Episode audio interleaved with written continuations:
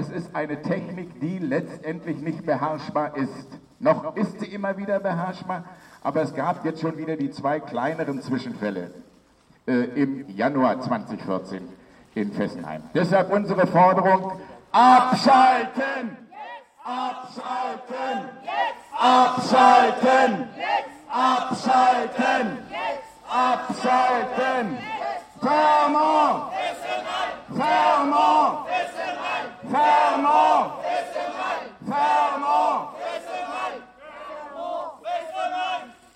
So hört sich der französisch-deutsche Protest gegen das Atomkraftwerk Fessenheim an, Frankreichs ältestes AKW.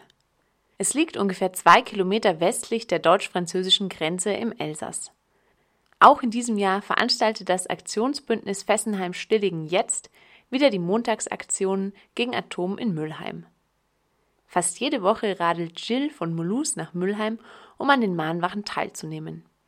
Er ist Mitglied im CSFR, was auf Deutsch bedeutet die Bürgerinitiative für die Bewahrung von Fessenheim und der Rheinebene. Ich komme ungefähr hier jetzt seit drei Jahren regelmäßig nach Fukushima. Vorher war ich immer in die Demo mit den Deutschen und jetzt seit die Mahnwache angefangen im März 2011 äh, bin ich dabei und wir organisieren zusammen die Aktion, wir planen zusammen die Aktion. Ich bin zum Beispiel ich in die CSFR, das ist die, die älteste französische Anti-Atom-Verein, das ist in 1970 gegründet wann, wenn denn ein Projekt von Fessenheim gekannt war. Ja? Und dann haben sie immer zusammen mit Deutschen gearbeitet, gegen Wil, gegen Markolsheim, gegen Kaisershaut, gegen Gerstheim und auch gegen Fessenheim. Und wir machen weiter gegen Fessenheim seit äh, jetzt bald 44 Jahren. Immer nach einer Katastrophe, nach Tschernobyl oder nach Fukushima, das ist immer eine große Bewegung und danach geht das langsam runter, ja, weil man hört nicht mehr so viel von Fukushima und dann die Leute haben schnell reagiert danach und dann nach ein paar Monaten, nach drei, vier Monaten ist ein bisschen weniger, wie sagt man, Reaktion. Und die große Problem in Elsass, das ist die Leute, die glauben direkt an die, an die wie sagt man, die, was Lolland versprechen hast, aber leider ist jetzt heute am Stand nichts richtig etwas gemacht. Das bedeutet, er hat versprochen, er hat versprochen, dass er will das aus für Ende 2016, aber es ist nicht, noch nicht etwas konkret gemacht. Ja? Wir stehen da und das ist leider unsicher und seine Politik ist sehr, sehr, äh, wie sagt man, zerbrechlich jetzt. Er hat so viele Ökonomieprobleme zu regeln. Dann äh, EDF macht wirklich eine, auch einen Widerstand. Er will nicht unbedingt Haus und wir wissen nicht, ob das die, was er versprochen wirklich, wie sagt man, in, in, äh, in Realität kommt. Glaubst du, dass es äh, bald Realität wird? Ich bin sehr vorsichtig, das ist meine Sache, ja, besonders mit Politikern. Man muss wirklich sehr vorsichtig. Sie versprechen so viel, aber es kommt nicht so viel, ja.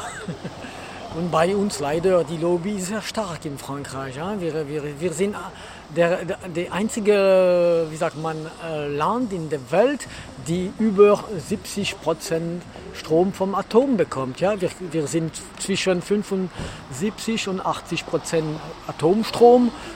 Das ist der größte Teil in der Welt. Und der Lobby so stark, dann niemand will runterkommen. Und das ist auch ein großes Problem. Die grüne Europaabgeordnete Rebecca Harms war diese Woche zu Gast bei der Montagsaktion. Sie hielt den Vortrag Atomausstieg europäisch vorantreiben, Fessenheim muss schnell vom Netz. Dabei äußerte sie sich auch zur Situation in Frankreich und welche Auswirkungen die sogenannte Energiewende in Deutschland darauf hat. Das Problem in Frankreich äh, sind äh, meiner Meinung nach die zerstrittenen Sozialisten und ähm, nicht gut ist auch, dass die Grünen in Frankreich relativ schwach sind. Ähm, und auch in dieser Auseinandersetzung nicht unbedingt stark antreten, was aber mit ihrer eigenen Schwäche auch zu tun hat gegenüber eben äh, den Sozialisten.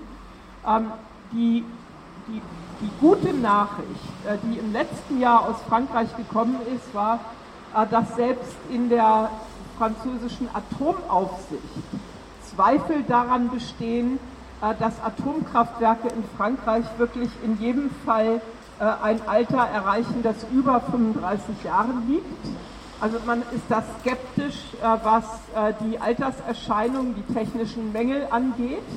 Und es gibt auch nach wie vor die offene Auseinandersetzung um Nachrüstungen, äh, die in Milliardenhöhe eigentlich versprochen waren, nachdem äh, der europäische Stresstest durchgeführt worden war. Ich habe diesen Stresstest immer kritisiert, auch gerade zu Cattenom.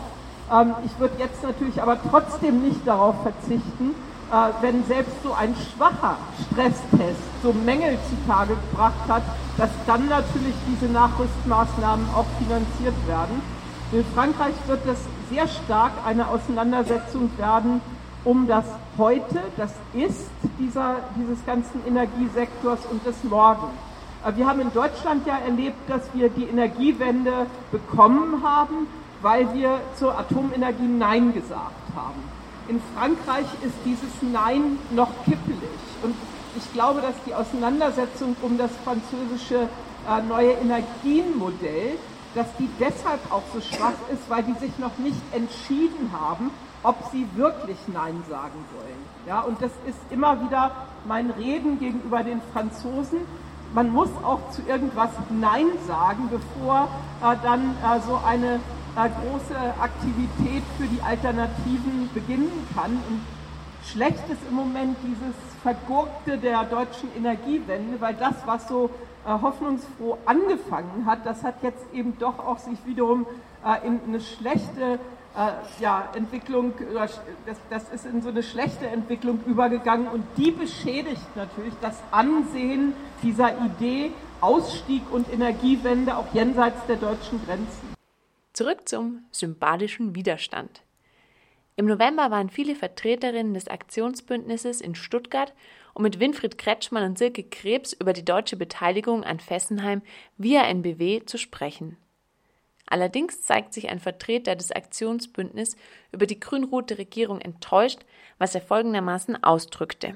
Wir möchten uns nicht abspeisen lassen mit schönen Worten, sondern wir wollen, wir möchten gerne Taten sehen. Und es kann ja sein beispielsweise, dass es wirklich nicht möglich ist, diesen Vertrag, den es da gibt, zu Fessenheim und der Stromabnahme, äh, dass man den offenlegt.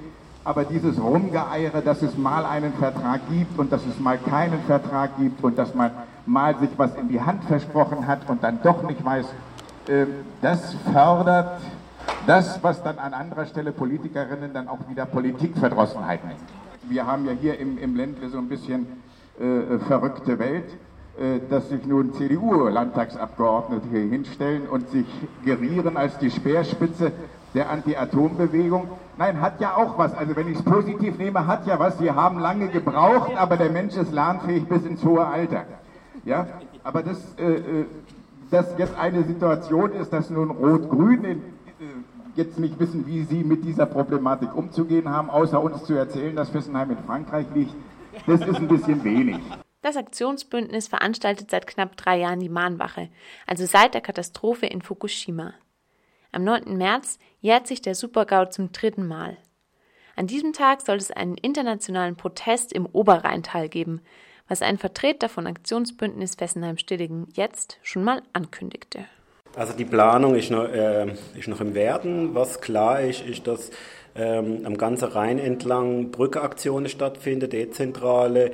Und aus unserer Sicht wird die große zentrale Kundgebung äh, in Fessenheim sein. Wir werden da auch mit einer Brücke beginnen, dass wir uns äh, solidarisch mit allen anderen zeigen. Ähm, und dann äh, ist uns aber wichtig, dass wir als Demonstrationszug vor das Kernkraftwerk gehen und dort unser Protest auch nicht nur auf einer Brücke symbolisch, sondern wirklich äh, vor den Toren äh, von Fessenheim zeigen.